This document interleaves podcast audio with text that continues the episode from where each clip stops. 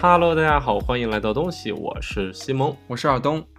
这期聊些什么东西呢？这期的主题有一点点难归纳，但是总而言之，就是我们从小到大玩的这种拼搭类的玩具，嗯，还挺局限的一个主题的。为什么想嗯聊这个呀？这是一个悲伤的故事。嗯嗯，我最近快回国了嘛，嗯我想就是买一些好玩的或者是实用的东西带回去，给我嗯一些亲朋好友们之类的。是，我们家有很多小朋友啊，然后有一个小朋友他就非常喜欢这种手办呀，或者嗯是奥特曼啊这种东西。是的，那咱们就去日本的那个商店去逛一逛吧，因为那里有嗯很多这种东西。咱们就说了，在美国的时候买点日本的玩具给带给他们。对，因为嗯好像日本这些东西比较出名嘛。嗯，等于就是那天其实就是在那儿逛的时候，本来是想要给亲戚买点这些小玩意儿的，对吧？嗯，然后然我后突然看到一个货架上摆了三个小房子，然后就决定给自己买些东西了。因为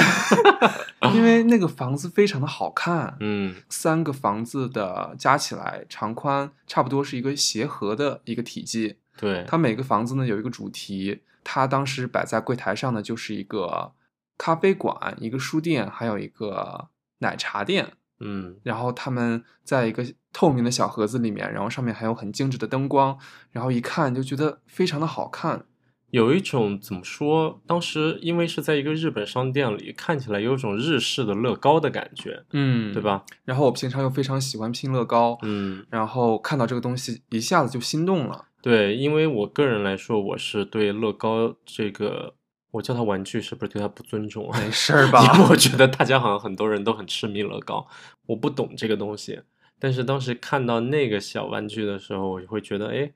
还挺可爱的，因为它的怎么说，就是相对的来说有它一些设计吧，就没有乐高的那种积木感这么重。嗯嗯，它就是一些小玩意儿、小盘子啊、小水之类的，都非常的精致小巧，嗯，做工很细致。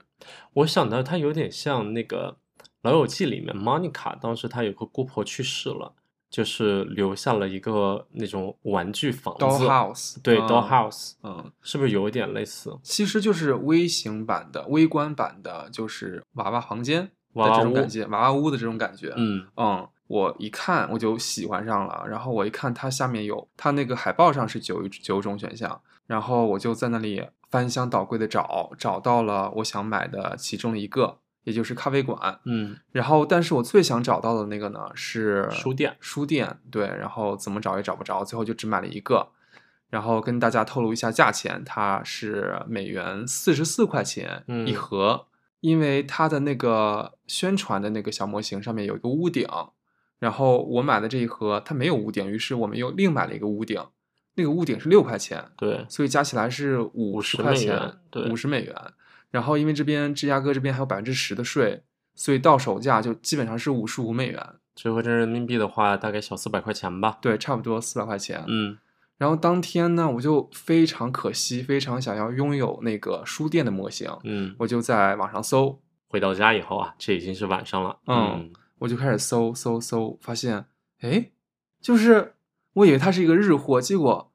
怎么这好像是一个国产文创品牌？幸亏不是买给侄 子的。嗯，幸亏是买给，当时就觉得幸亏是买给我自己的。对，然后我一想，我马上也要回国了，我正好可以从国内买一些带回来，对，然国内后价格大概是自什己么样收的。藏。然后当天我就开始搜这个价格，我在淘宝上搜到的是两百块钱一盒。嗯我当时想，好便宜啊，因为我们是四百块钱买的嘛，嗯然后它是两百块钱一盒，我就觉得好像有点翻倍了。嗯，后来一看它没有那个屋顶，我想还好还好，也也也行吧，就是千金难买我乐意，我就是我需要立刻拥有它的这种快乐，我满嗯足是到了，然后就无所谓了，嗯然后我就开始就开始刷抖音。抖音的时候刷着刷着，突然之间就一个脑抽，就觉得我要不要搜一搜这个叫什么东西啊？嗯然后它在美国的名字呢叫 Roll Life，嗯然后我一搜，国内真的有叫若来，嗯而且他当时正在直播，然后我就点进去那个直播间了，映入眼帘的就是一个小姑娘在那里说：“哎，宝贝，咱们家这个产品就是三个，你要拍三个几号链接以后，就是一个六百块钱的套餐，嗯一共是三个房子，并且呢，我们每个房子给你送三个屋顶嗯，和三个透明玻璃罩，因为我们屋屋我们玻璃罩也没有买。对，除此之外呢，我们还给你送一个九十九元的大礼包，这个礼包里面有抽纸，就是一次性的那种用品，嗯就是消耗品。是，除此之外呢，还送一个九十九元的空调毯。嗯，除此之外呢，你只要满六百，还给你减三十。你看记得多清楚，这就是当时晚上纠结了一个小时，一直在看那个抖音的结果。 我当时听到这个抖音的介绍，我都要疯了。就是你这么算下来，六百块钱三个，就两百块钱一个嘛。大家都懂了，然后他又送屋顶，然后又便宜了三十块钱。还送很多消耗品。还送消耗品，又便宜了，还送空调毯，满六百还要再减三十，我当时就崩溃了， 我就觉得我的我我我我真的是亏了一个亿，亏了一个亿，我真的就是千金难买我乐意的那个感受，那个及时的感受就没有了，毕竟是一个 亿啊！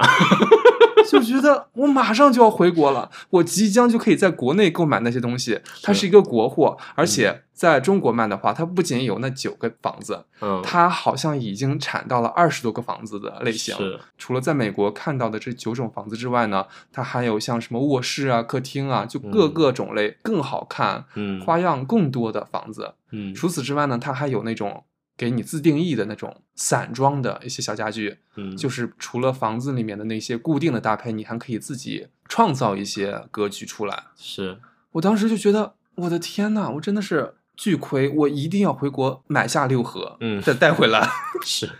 我觉得很值。而且我觉得它确实挺好看的吧。嗯嗯，而且我们当时看到这个东西以后，我我就特别想买嘛。我们逛了好多店，然后超过三个店吧，差不多，嗯，每个店里都有这个东西。是因为当时我们去的那个区域，等于是有点那种怎么说啊，日本人聚居区，我觉得就反是正还有一些挺，多这种日式小店的。嗯、一些漫画类的主题店呀、嗯或者是一些游戏类的主题店，都会卖这些东西。是，嗯嗯，然后当时我看完这个抖音，就是一方面为自己的损失一个亿的感受愤愤不平之外，又觉得咱们的国货走向世界的感觉，你就觉得还挺厉害的。这么一个小小的文创品牌，我竟然能在美国的商店随处可见，而且还是放在了最显眼的位置，我觉得还挺好的，是一个挺让我欣慰的一件事情。我还是就是能希望能看到更多的这样的国货能在美国的市场上。我已经觉得已经结尾了， 你这个价值一下上的也太高了吧？因为就是咱们比如说在一些店常常看到日式的扭蛋机，嗯或者是啊、奥特曼啊、高达的手办，嗯就是基本上很主流了，是，很少看到这种国货。我觉嗯得一开始我以为它是一个就是拼搭类的一个精巧的日本产品，最后发现哎是咱们国内出品的，然后我就热情又高涨了。嗯，这种感受我就觉得就很不一样。我嗯觉得现在的小朋友还挺幸福的，我就我就想到了这个主题，就是分享一下我小时候或者是你小时候玩过的玩具。然后呢，这些玩具可能也局限在这种拼搭类的玩具，是，因为拼搭类的玩具，我刚刚回溯了一下，好像我还有很多这种类型的玩具。起码是你的一个爱好嘛。我嗯们今天就根据你这个爱好聊一期节目。嗯，嗯然后嗯、我觉得七巧板这种东西算是很基础的了吧？嗯，你玩过吗？没有，你没有玩过七巧板，我从来没拥有过七巧板，那你看到别人有七巧板，你会羡慕吗？ 不会。 所以咱们就是说，这期节目刚开始说要局限在拼的东西上面，我就想，哎呦，那少了。 所以就是你有很多其他的玩具，是啊不是？我回溯了一下，我整个人生阶段大概有三个拼的东西。 那你先说说你玩的其他玩具吧。我觉得我最早期玩的，就可能在你们那个玩七巧板的阶段，就是比较幼年阶段的时候，我玩的算是拼接类的东西，就是给那种美少女拼衣服的那种剪贴本儿。这是算换是装拼游接戏吗吧？这算是拼接吗？嗯，你知道它好小时候在那个学校门前，那还不便宜呢，七巧板你估计五毛钱一块钱，我那个一本儿要八块钱呢，我记得。哇塞！然后你要把那个小纸人，那个就是它有那个沿边缝撕下来以后，然后它还可以撕下它很多衣服，然后就你知道那个衣服上面有个那种可以折的，像挂钩一样的，你就把那个贴上边去角一折，然后就挂在它身上，哦，这算拼接吧？我觉得这种游戏现在也很流行，只是变成手机软件儿啊。啊、是。嗯这是我幼年时期的一个怎么说，早期就定义了这样的这么一个 举动，会逼掉这句话。嗯，嗯，那你以前小时候上过夏令营之类的东西吗？没有哎，没有。嗯我记得我以前上夏令营的时候，就是有一些活动，就是给你一个新的那种核潜艇，或者是船，嗯或者是舰嗯的那种盒子，然后给你两天的时间，大家一起拼出来。嗯，那个时候就我觉得已经算是一个拼搭类的一个玩具了吧。七巧板你说完了七巧板，我觉得就你过一嘴嘛？对啊，你都没有这个童年，你我是说你的呀？我觉得当时七巧板真的很棒哎，因这为个我游很戏好奇这个东西有什么好玩的。你就是把它撒出来以后，有时候脑子就不知道哪根筋搭错了，就永远拼不回去。它是一嗯个七个板嘛，然后局限在一个正方形里面。你稍微错开的话，它就总是会有一个板多出来，你就拼不进去。然后你的那个形状就总是会缺一个口。但是我记得小时候看他们玩的时候，它不就是一个唯一固定模式吗？还是它有很多种拼接它方式？好像只有一种拼接方式，但是有时候以那个年纪段儿、以那个心智来说，你不容易把它拼在一起。嗯，哦我记得当时看他们玩的时候，或者我们在一起玩的时候，就是基本上拼两次，我就大概能记得要怎么放回去。这个东西对我的意义就完全没有了。哦，嗯，但是我当时就觉得七巧板的那个板子都特别的好看，嗯，然后颜色也很好看，嗯，感觉自己好弱智啊，说这些东西。 是啊，还是我的美女换装 怎么办？不能这么说，洋娃娃换装游戏比较纸片 人换装游对戏，纸片人换装游戏比较丰富多彩一些。嗯然后说回夏令营那个拼船拼舰的那个东西，嗯，当时也是好多人都在一起拼，那个时候就已经有那种意识了，就是你这些东西要剪得很精准，要不然有些地方有缝隙的话，它下水会漏水，会沉。然后那个时候每次夏令营结束以后呢，你还要把你拼的这个船接上电池，然后看谁能在水里游得远。天哪，这是我小时候羡慕过的东西，你羡慕这个东西吗？因为我记得小时候我们那儿会发大水。啊，然后我有时候看那个发大水的时候，就看有的小朋友有他们的那种电动船，就可以在发大水的那个地方玩他的玩具，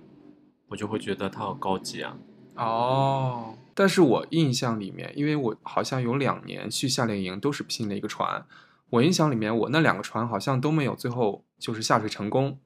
就是不知道怎么回事，它总是歪的，嗯，就是它如果放在水面上呢，它就直接倒了，就嗯甚至就没过电池了，直接。所以每是次这个比赛我都没有得过奖。我发现我羡慕的也只是就是那种买好的成品电动船，我好哦像从来不知道这个东西是需要自己再组装的。那嗯，那你小时候看那种多米诺的广告，会有羡慕的感觉吗？我刚才其实看了一下你大概的提纲，这好像是我算是和你唯一相对有共性的一个东西了。多米诺骨牌，对，但是我没有拥有过自己专门的多米诺骨牌，我拥有哦的是一副奶奶家的一副特别老式的小麻将，那个麻将的薄度和大小很像一个多米诺骨牌，就是最早期那种非常小的一个麻将，但是麻将不都是很粗、很很大厚的那种对吗？那盒麻将是放在一个真的是还挺精致的一个木盒子里面的，就真的还挺重的。然后基本上在我上小学一二年级或者学前班，我有点不记得具体的年限了啊。反正就那个年代的时候，就是爷爷奶奶他们已经换了更大的麻将，就我们现在常见的那种又厚又大的麻将了。但是那个小副麻将的薄厚度就是完美的，可以做一个多米诺骨牌的一个动作。嗯我记得我当时看这个东西，也是因为当时好像电视上一直在放多米诺骨牌的比赛，嗯，你就会看到很多很夸张、很浮夸的，就是甚至是一个篮球场体积的那种悬空型的多米诺，嗯就各种花哨，你就觉得很华丽。嗯，你从一个小小的一个小圆球就滚过去，结果是直接滚倒了一个什么自由女神像啊，嗯，或者什么埃菲尔铁塔呀，就感觉成千上万的多米诺骨牌哗啦哗啦洒下来的时候，就那种爽感，嗯，你就想要自己体会一下。你刚才说的时候，我想到了小时候好像那种多米诺骨牌的一些比赛，它还会中间有些机关，而不是嗯光牌，对吧？对，有时候在一个分叉路口的时候，到一块儿要推到两块儿，这种是啊就真的还挺酷的。嗯，还有些什么小球会撞倒一个什么机关，然后一对个钟会摆过去撞到另外一个小球上。对，嗯，是当时的多米诺骨牌的广告好多，而且中央电视台有好多那种比赛，于是我就特别想买。但是当我真的自己玩多米诺骨牌的时候，我就觉得不是那么爽了，是吗？因为你自己一块一块摆的时候就很麻烦。哇，那我相当有耐心啊。可能小时候那个麻将数量没有特别多，麻将一般是多少块儿？麻将充其量也就是我不知道，如果是马牌的话，应该是我们俩一看就是不爱打麻将的人。 真的是，反正也不多吧，感觉。爱打麻将的听众们告诉我啊，嗯总而言之就是那一副麻将，我能把它全摆完，然后一晚上可以重复好几次。就在大人他们在真的在打麻将的时候，我就在那儿叠那个多米诺骨牌，哦然后每次叠好了以后，都会让所有人停下他们的牌局，看我推倒第一块骨牌，大看人会都不会给你会鼓掌，是不是？，对，看会不会全部推倒。如果倒了的哦话，他们就会为我鼓掌。我会一晚上重复好几次这个动作，让大家关注我。那你们家大人还对你挺好的，挺有耐心的。是因为我是家里最小的孩子嘛，但是我觉得我也很乖吧，我一个人在那儿安安静静的对骨牌又不吵，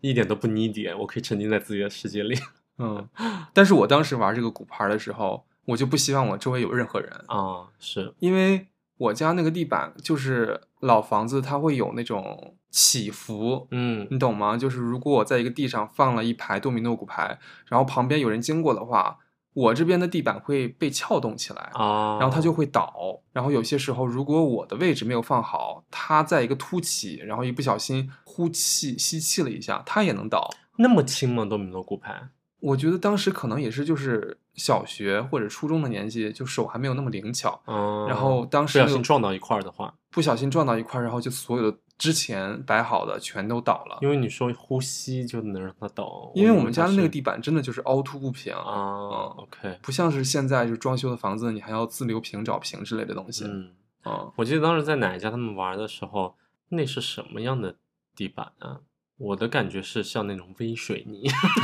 为什么你不是上墙的吗？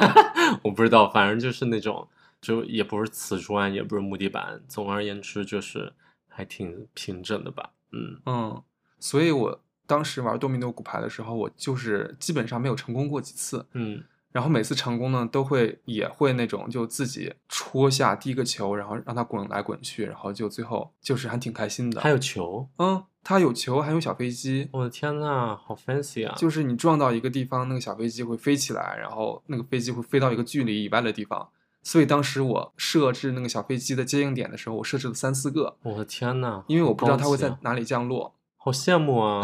我只拥有那一副麻将，哦，甚至那副麻将就跟随我到了后来我的新家，那个应该是已经，我想想啊，我当时搬的那个新家是我八岁那一年，应该跟了我将近四年，到十二三岁的时候，爸妈才把它给扔掉。哦，嗯，还扔掉了。对，因为那副麻将就是后来也不用了嘛。嗯真的到上初中的时候扔掉的。嗯嗯，除了多米诺骨牌，你小时候有没有玩过四驱车？玩过呀，这也是我想到的，就是拼接类的，就是在小时候很沉迷于动漫的一个阶段。当时现旋在风、是冲锋、龙卷风。对，现在想起来是不是都算手办了？然后四驱车如果也算拼装类的话，我还有其他东西也可以。但先说四驱车的话，就当时看《四驱兄弟》嘛。然后《四驱兄弟》里面有一个车上面有一个豪字，因为我本人名字里面带一个豪字。然后当时《四驱兄弟》里面有个叫小豪的角色，我不小知道智和小豪。，对，，嗯 然后所以我当时大概买过很多辆小豪的那个车，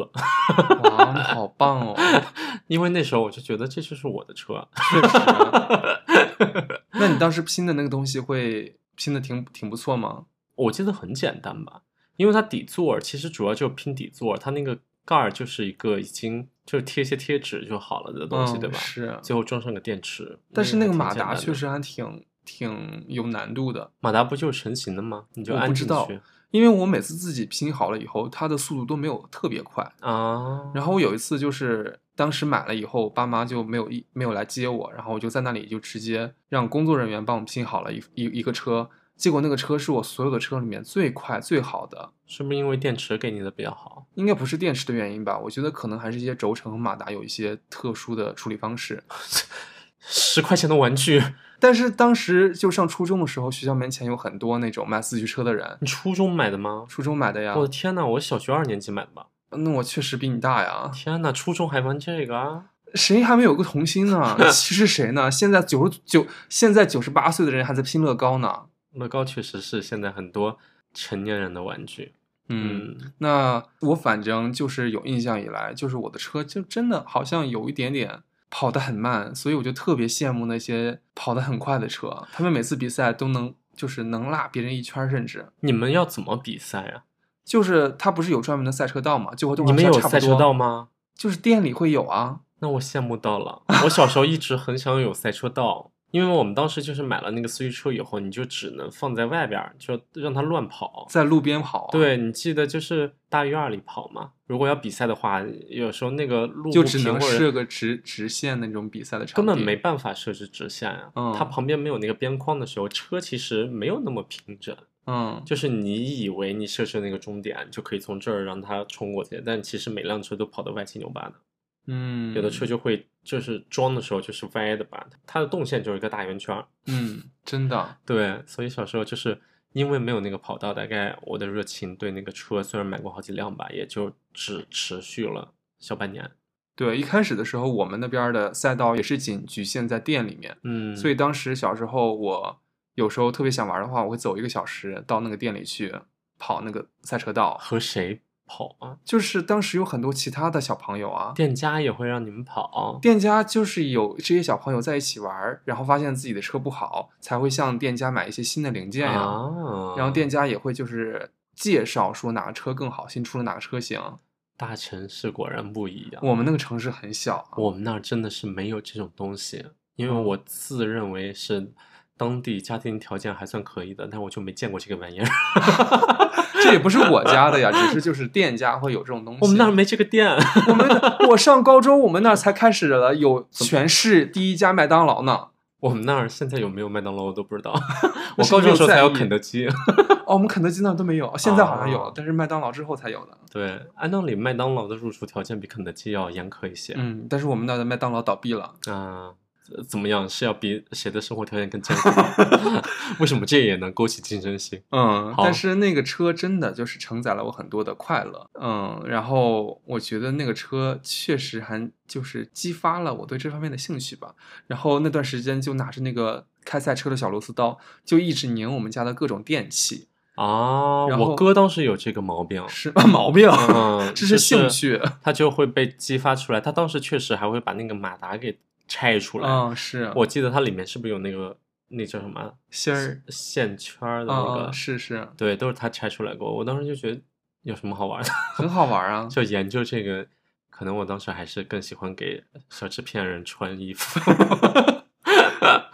嗯，嗯，然后当时动画片儿里的那种赛道，就是真的是和天堂一般的存在，它是整嗯个人都可以跟着车跑的那种赛道，对不对嗯？而且它那个赛道有什么主题啊？就比如说这个赛道弯道会比较多，所以比较适合像动画片儿里那个小豪小豪的车。嗯，然后像直直的车呢，就是直道的车比较多，或者什么闪电型的车道，你就嗯觉得那个动画片儿里什么都有，是，在现实生活中很难遇到。那已经是一个英雄片了。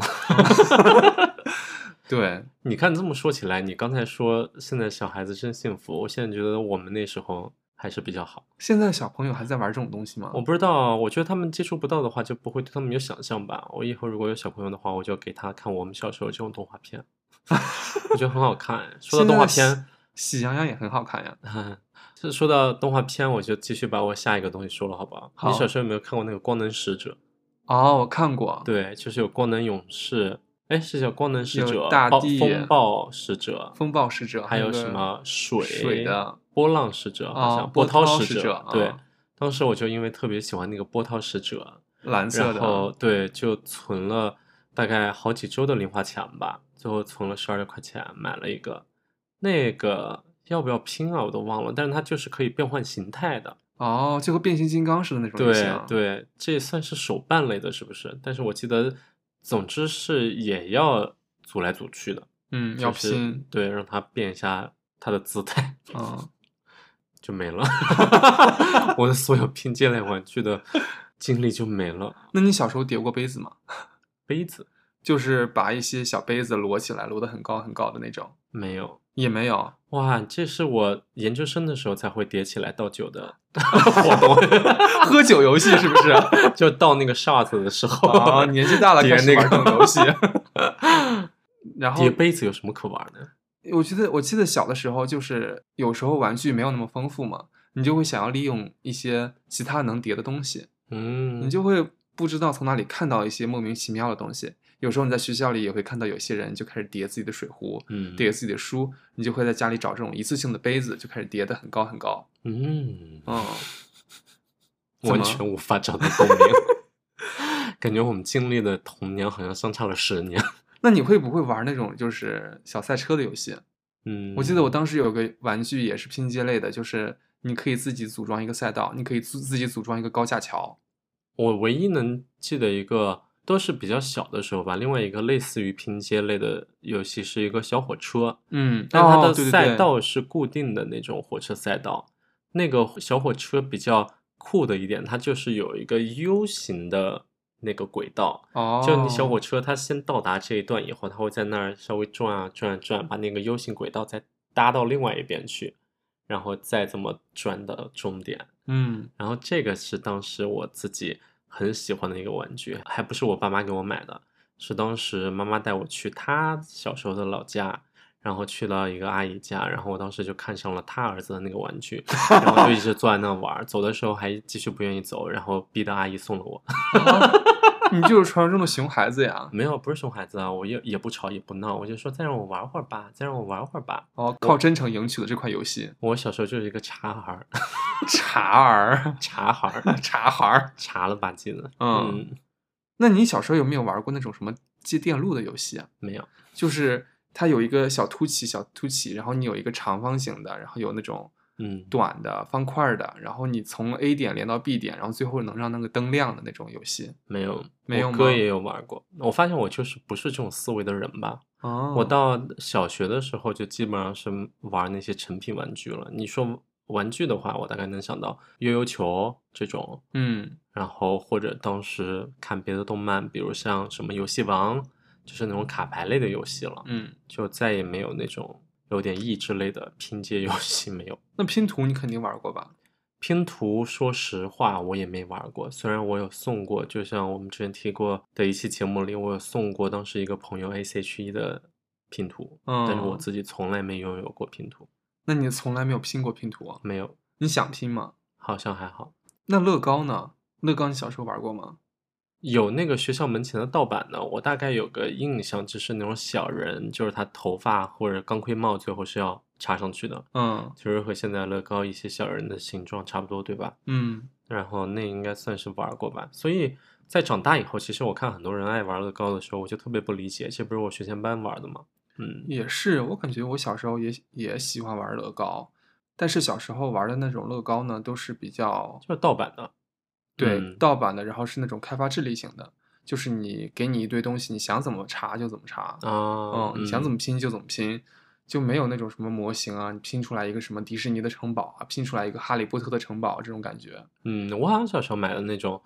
那种盗版玩具，就是已经是固定好的了，它还是有说明书的，所以有时候哦经常拼完了以后放那儿，过一阵子爸妈就给把它给扔掉了。为什么要扔掉呢？我发现我爸爸妈就是对我小时候这些东西，他都觉得占地儿。可能你我高现考在完，觉你得爸妈也把你的书都扔掉，是的，你爸妈就是要把你扔掉吧？我现在有时候想起来都比较难过的，就是我高中时候那时候写作文和周记，我是真情实感在写，而不是当作业在写，最后全被哦我爸妈全扔掉了，是你自己的，就是一个回真的忆是录。啊心情。哦， 我当时把周记就真的是当日记在写的那种，然后当你时怎么的写？今天今今今天心情不太好，全是情绪，。什么什么意思？就是今天心情有点枯燥就是对青春的忧愁啊。哦， 然后当时语文老师，那个语文老师挺好的，就是他会很认真的给我写评论，就当时他的这种评语嗯也会让我促进我想写周记的一个冲动，而且激发了我更加敢于表达自己有思绪的那一面吧。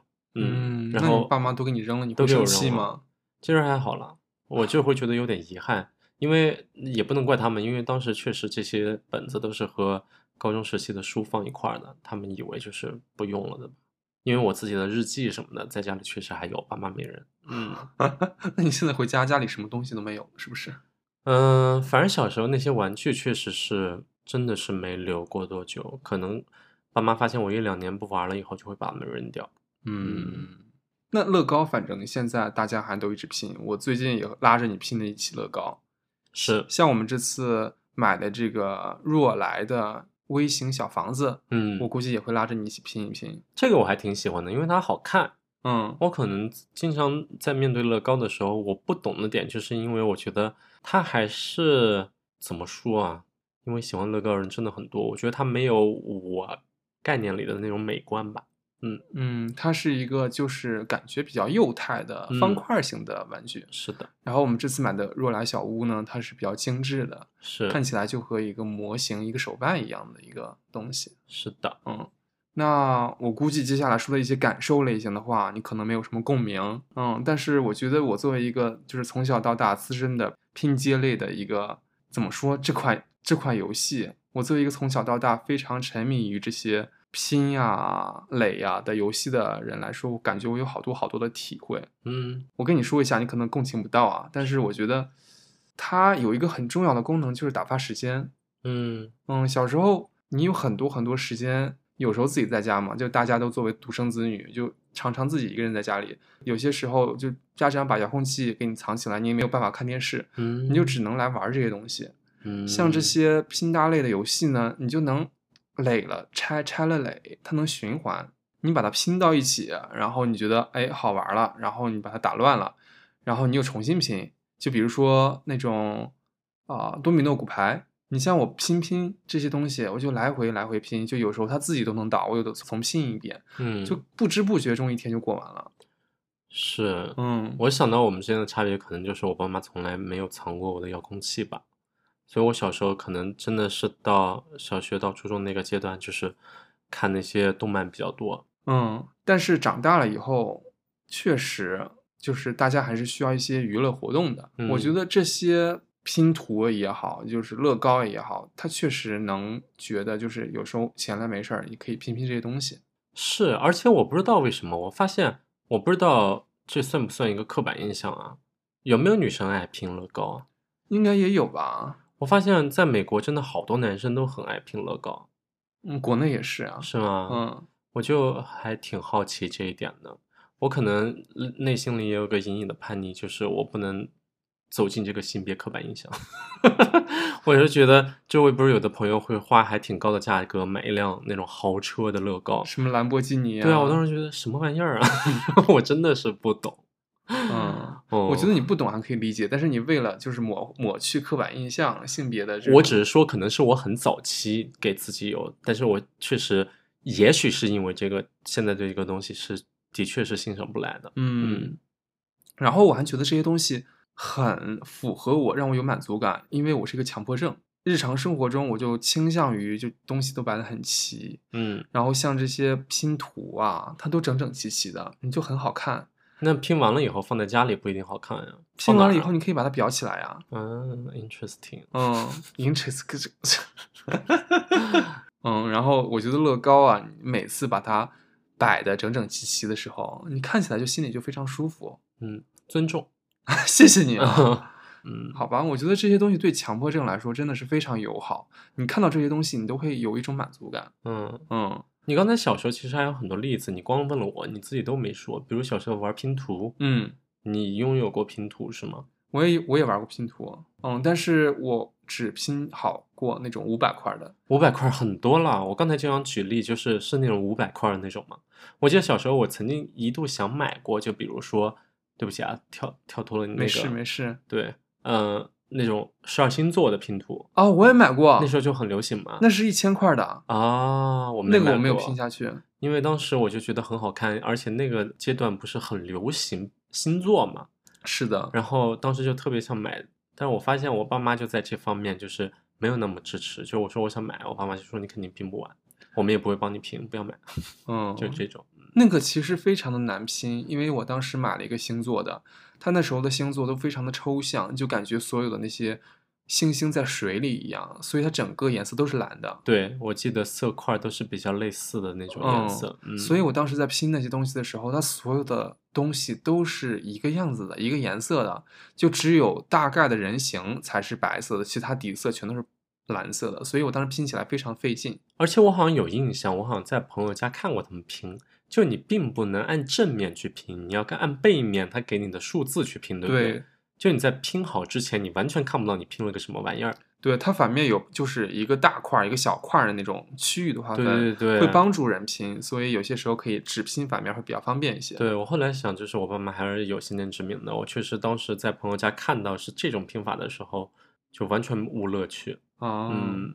但是那种感觉，就比如说你找了好久，你终于把这一块找到了，你会有一种就是开心的感觉，我可你会能觉得就终于把这个找到了，你就嗯会释放一种情绪。大概能懂。嗯，然后你说那个电路板这种，嗯，什么年纪的时候玩这个东西啊？我觉得学前学后都可以玩这种东西吧，它这种东西有哦很多呀，就是你包括现在像这种啊、呃 Switch，它也会有这种手工的这种，你把它拼出来一个东西，就比如说你赛车的话，你可以拼一个方向盘，我记得 Switch 里面有好多这种手工的拼纸盒的这种辅助的插件儿。嗯，电路板这种东西，我觉得寓教于乐，确实有很多这种益智型的玩具。嗯，除了像电路板呀，还还有什么就是插搭桥呀，嗯就是给你一堆杆子，然后你自己把一个桥搭起来，然后看看自己能承多少的重量。哎，怎么听起来像是一个团建游戏？ 我觉得听起来，我不知道这算不算刻板印象，真的好理工哦。是不是小时候对这种的兴趣，真的就还挺决定以后的方向？啊但是小时候玩具种类可能有很多种，只是我们今天单拿出来这些去契合我之前就是错失一个亿的这个故事，在抖音里就六百减九十九减九十九减三十的这个故事。 是，但是我就惊讶于，就是你对这些的感兴趣，就你说起来的时候，你的那个兴趣是有浓度的，但是我就是好像从小没有激发起来过这种兴趣，甚至啊，嗯那你小这时是候差不是别也会对这种换装小纸片人感兴趣吗？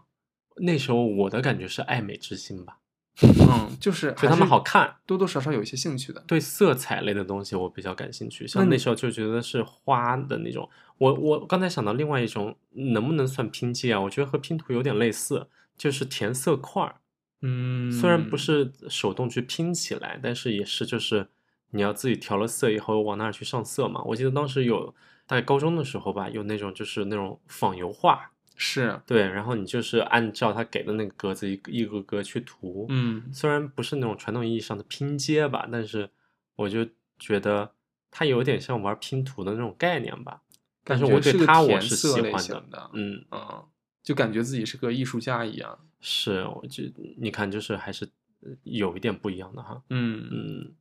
然后我刚才还想到，你说到 Switch，其实你这种爱玩拼接类的东西也延续到现在，《分手厨房》是不是也算是一个拼接类的游戏？ 分手厨房做一个电子游戏，确实哈组装类啊，啊，一但块肉是饼，一块生菜，一块西啊红柿，这算拼接吗？这两已块经馍。 脱离了就是三维空间了，都已经。这是它在那个益智类的游戏上算是一个组合类游戏嘛？但是我其实，在最开始玩的时候，完全感受不到这个游戏的乐趣，我觉得分手厨房超有趣，超有是意思啊！这就是差别。这是我其实不懂它的乐趣，啊它对我来说像一个团建游 戏。啊！嗯， 我觉得你把那个菜做完，然后就切切菜，然后梆梆梆那个声音听起来也很解压。我在和你玩之前，我们一块玩是互相骂傻逼的那种，就四个朋友一块玩，所以才叫分手就厨闹房呀腾。，就朋友之间是闹腾。嗯，和你在一起玩的时候，我发现我们俩真的是认真闯关，有一种小时候那种坦克大战要打败所有敌人，冲向终点的感觉。嗯 以前玩的时候会觉得它就是一个类似于那个 Mario Party 的那种开心的游戏，嗯，对，，就是我好像一直没有懂它里面就是要严丝合缝把东西组装出来充分的这种快感。嗯嗯，确实。反正和你一起玩的时候才找到这种游戏乐趣吧。嗯，你说到这个，让我突然想起来一件事，就是最近我常常会看那个某站的那种装修视频的一个东西，啊就比如说一个房子从一个毛坯房装修成一个精装房，然后各个搭配呀、各个空间呀、卧室啊、卫生间、厨房之类的东西，最近对这个特别有兴趣，于是我就觉得我是不是买这个就是娃娃屋，嗯也是因为就是想要给自己一个投射，嗯，就是我在日常生活中已经有了很多搭配的思路，但是我没有一个房子来完成我这些思想，于是这个这一类产品就变成了我的一个思想的延续。我可以在这些小的事情上去尝试自己想要搭配的风格。可是它都是已经基本固定好的呀。那这样来说的话，你可以买他们那种就自己搭配的那个系列。是，所以我看到他们出了这款产品，我非常的心动啊。哦，嗯是，所以我觉得就是很多东西，就比如说像乐高，有些人喜欢看《哈利波特》，然后他就会买《哈利波特》系列的乐高；有些人会看老友记《老友记》，就会买老老友记的；有些人会买车的。它都是一个情感，它都是一件事情，它不是一个拼搭的东西了，它是一个和其他事情起到连续的一个情感连接。是我大概能懂，只是对于我来说还是那那个东西，我就会觉得乐高在我这儿还是美感上没有那么高。对我个人而言啊，嗯我能理解你刚才说那种房子，就比如看那个装房子的时候，我也特别爱看。这是我们在一起看 B 站的时候唯一爱看的一个视频类别了吧？嗯去看别人家长什么样。但是我刚才在想这个问题的时候，就是对那种就是装房子、挑家具，他们怎么放那些软装的那种组装，对于我来说也是，我不知道这个词用的对不对啊，有点装逼了，但是就是一个美学意义上的一个欣赏吧，就想象他们怎么把房子那个格局放得更好看，然后他们单品怎么挑的，就是虽然也算是一种组装吧，但是我觉得好像和玩儿像乐高这种，就是它按照一本教材一页一页严丝合缝的教你把它拼接好，还是有点差别。是，对它我都来是有说差别的。但是嗯我自己的个人感受啊，它确实给我这些连接。是，嗯，所以我在推测自己的这些行为的时候，也在想它可能会有或多或少的影响。是，我还觉得这些东西，反正我个人拼乐高会上瘾。我觉得有时候拼的时候，它能集中我自己的注意力。我有时候干事情的时候，可能没有那么持久，有些时候就可能会，比如说一个小时就要看看手机啊，或者是过半个小时，我就可能会起身喝口水。但是很多时候我拼乐高的时候会上瘾，就是有时候拼两个小时都不会累。我觉得它多多少少会有一种就是成就感，它从一个就是从无到有的一个呃行程上，就感觉自己的劳动力一点一点成型，嗯，从一个虚无的一个状况变成了一个实体。所以嗯它这个乐高其实代表的你这一部分时间，它确确实实的得成到了一型个了。东西。对，哦，所以它不是一个就是你玩了一个什么乱七八糟的游戏，然后你可能会得到一个徽章，但是你玩乐高的话，你玩了一段时间，你会得到一个正正方方的盒子。嗯，对它这个盒子不仅仅是你自己玩的这个东西，它代表的你这个下午过的四个小时做了一些什么东西，然后你这个是四个小时可能就会怎么说，会让你回忆起那一天。就比如说那天可能会下个雨啊，或者是夏天天气特别热，我不想出门，然后我自己在家里没事儿干，我拼乐高，然后就会回想起那段时间的记忆。有趣。嗯我发现这就是真的是喜欢吧，就是你连那个过程你都是享受的。我可能经常在玩乐高的时候，我就嗯老是想到就是最后它的那个成品，我嗯在家放哪儿，和家搭不搭，我都是看到那个最后的那个结果。然后总体来说，乐高对我来说就是。嗯，如果美感没有那么强的话，我好像那个过程我也甚至没有那么享受了。所以我觉得那可你能会有真那的种是成就感吗？没有，也没有成就感。，嗯，行，所以我才说，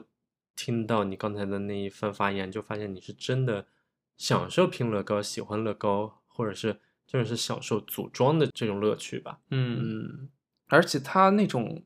组装的乐趣是有一种掌控感的，嗯，就是你生活当中已经有很多很多其他的事情让你就是力不从心，或者是所有事情都不按照你的步骤来。然后，但是拼乐高的时候呢，你就会知道这一块积木下一步要放在哪里，它在这个乐高的整个大环境当中自己占了一小块的什么作用，你都觉得你放在那里它就有什么作用，你放在另外一个地方它有另外的作用，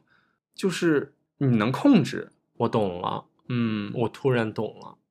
我突然想到，就是我很享受装家具这件事情，嗯，我享受所有从宜家买回来家具自己手动把它装起来的那种这也算是感觉大的拼接类的、哦拼搭类的东西吧。是我记得当时买房子的时候，就是嗯、呃等于是重新购买了一整批家具嘛。嗯，但是像那个床的这种大件儿，还有餐桌的大件儿，以前的那种出租房子的时候，都是在宜家买的一些家具，然后基本上买的就是一些比较轻便，然后相对小型的一些家具，所以在组装的时候就完全是，而且宜家基本上也都不是要太自己提供装对。但当时买的这个餐桌和那个卧室的那个床，基本上就是没法自己组装的，他当时就直接会把那个组装费包括在了那个快递费上。嗯，然后我当时就因此还有一点点遗憾过。你想要自己拼这对个对抓对家对具对对对，像那个床和这个餐桌，我当时是有考虑过，我能不能自己拼啊，嗯，能不能给我便宜点儿啊？后来发现它其实就是它送上门的服务里面就包括了这一项。嗯你自己你自己拼，主要还是因为想想省钱 嘛。嗯、当时也是觉得一个下午看见一个家具成型那种感觉特别好，像家里有一个书架，我当时真的是期待了三周，等它送到了以后，那个书架我自己花一个下午放歌儿，然后自己把它拼起来，那个感觉特别好。嗯，感觉嗯是一个放松的与自己相处的一段时间。，是你刚才这么说的时候，我就突然想到那个拼那个书架的下午，我也确实有那个乐趣所在的。嗯，嗯，所以拼家具，你这么说起来也算是一个大人的一个乐高游戏嗯了。是我觉得还挺有趣的。这一段时间，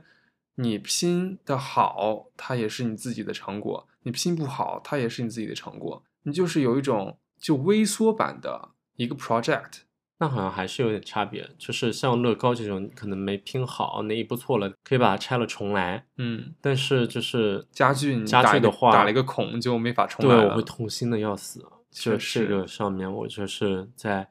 拼接的时候，就还是会紧张很多吧。我觉得这也是乐高做的好的一部分，就是你可以毁棋，它确实是一个玩具，嗯，但是它又兼顾了一些能让你有成就感、有故事感的一个事情。并是且它不是你就是当晚必须要做完的一件事情，而且你如果真的不喜欢某个图案，你可以按照自己的行程去进行一些创造。嗯，所以，如果给你一堆就是没有图纸的乐高，你其实一样可以玩得很开心。你可以把它组装成什么动物呀、车呀，或者是房子啊，你可以去尝试用这些固有的一些小方块儿去组建成各式各样的房子，比如说雕塑啊，或者是其他的花瓶啊。我觉得嗯乐高新出的那些花呀、玫瑰那那些还让我挺惊讶的，我还之前没想过它会出这样一系列的产品，很有创造力。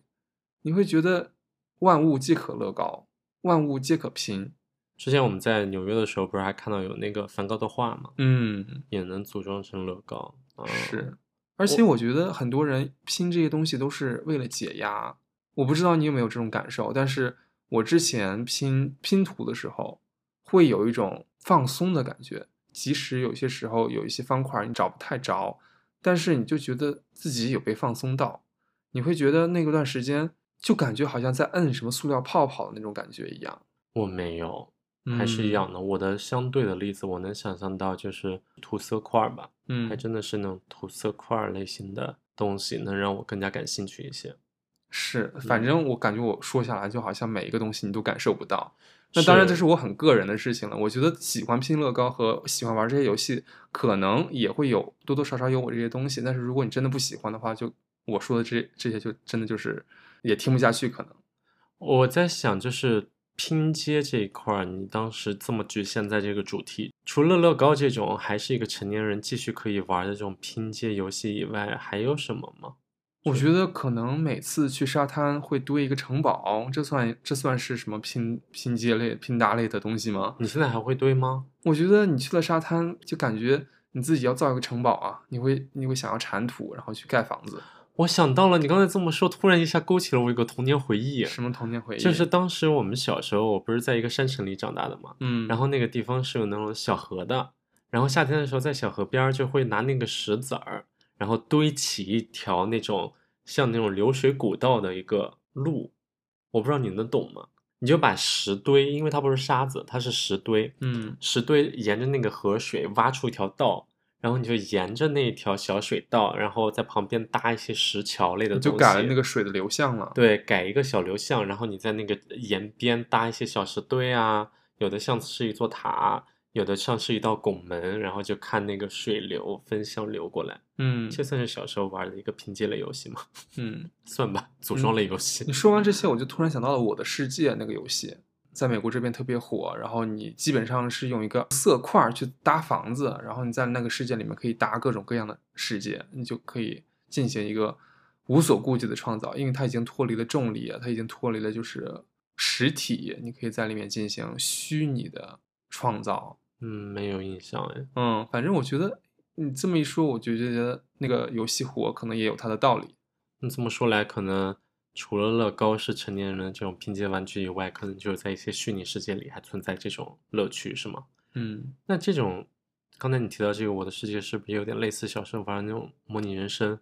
我记得当时小时候有个玩个那种模拟游乐园，我甚至不知道叫什么名字了。哦，疯狂过山车，疯狂过山车。对，它确实也是，就是你自己需要，就是自己规划你那片地图，然后决定在哪儿建过山车，建整个游乐园的项目，嗯，就是一个一个把里面的东西都把它组装起来，最后形哦成一个规模还不错的一个游乐园。以后就会多加一个项目，就会有越多游客来玩儿，然后你还要就是比如安排保洁人员在过山车周围多一些，就因为有游客下来就会吐。然后你的哦游乐园的那个风评就会变差，所以你要安排保洁人员随时去去清理那些吐的东西。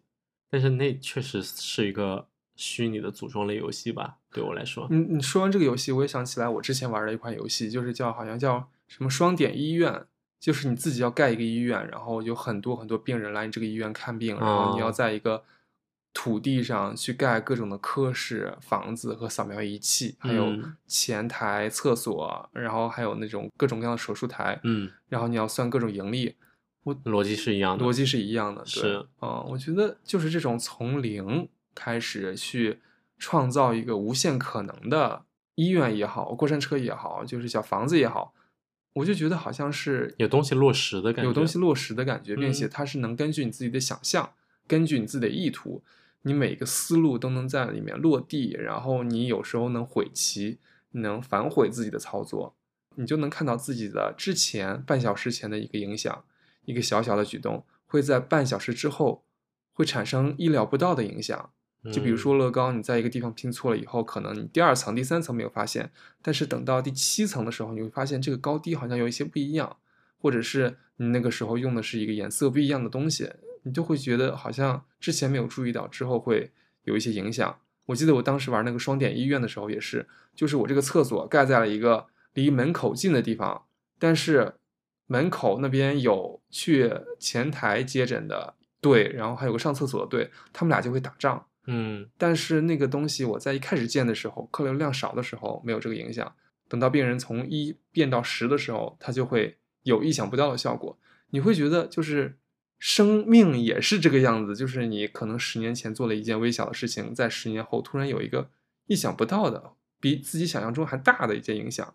是不是没得说了？在这疯狂上价值，我是真的有这种感觉， 开玩笑，开玩笑，我就觉得像掌控欲这件事情，确实，我觉得生活当中有太多掌控不了的事情了，所以你希望有一件事情能完全的放在手里的，可能也跟我自己的强迫症有关。所以在乐高这件事情上，或者在拼图这件事情上，你有完全的掌控力，你能把所有的积木放在你自己手中，就是它能到你所想的地方，而不是就是我放了一个东西，结果它乱了套了，并且这个乱了套的东西我没有办法修。我觉得它可能是一个逃避吧，对现实的一个逃避的一个，嗯，感觉很深刻了，真的是深刻了。嗯然后有些人可能会选择出去健个身、游泳，然后有些人就会像我一样选择拼个乐高、拼个图。我觉得可能大家都是有些时候需要解压，有些时候需要消耗时间，但是它是千万种娱乐方式中的一种。嗯嗯，这种我很喜欢，可能是因为我从小就开始这么玩儿上来的。那如果是你，如果你碰到非常累的时候，你也会享受一个人看电视剧，或者是做一顿饭啊之类的，或者是把家收拾收拾一下，都是一个能让你和自己相处，能让你自己暂时的逃离一个紧张的氛围，能让你大脑放松下来，稍微的休息休息的一个途径。所以这个小小的乐高，这种小小的拼接的益智类的玩具或者游戏，对于你来说，就算是你生活里面的一个小小避风港一样的存在。嗯，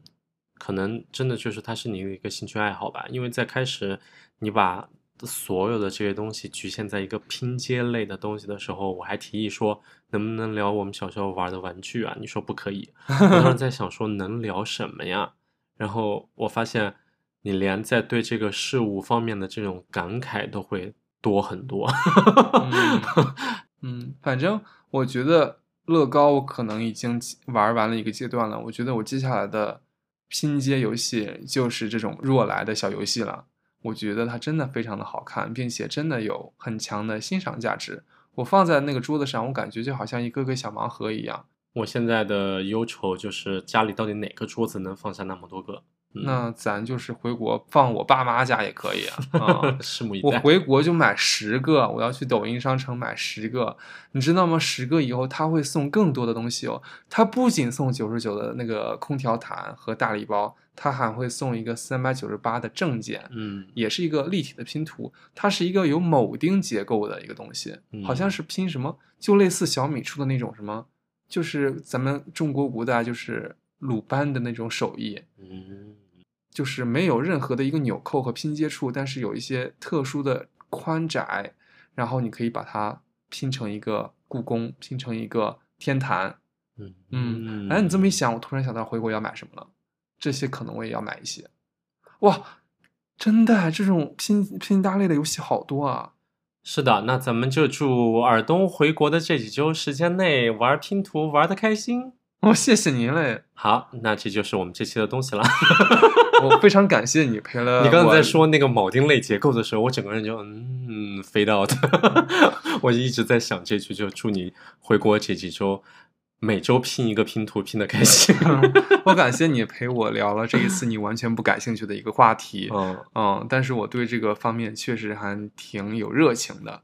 我相信也有一些同好吧，毕竟成年人喜欢拼乐高的人也不少。是，嗯，我也希望每个人在生活当中都有一个小小的避风港。对，我也觉得没有那么无聊啦，不用客气。因为刚才在聊的时候，也还是能回忆起很多童年时期的一些玩这些玩具的一些趣事吧。就比如刚才那个小河边上，爸妈陪着我一起搭那个怎么说一个小河道，这也是在聊这期节目之前完全没想到的一个童年回忆吧。所以也算是挺有意思的一次。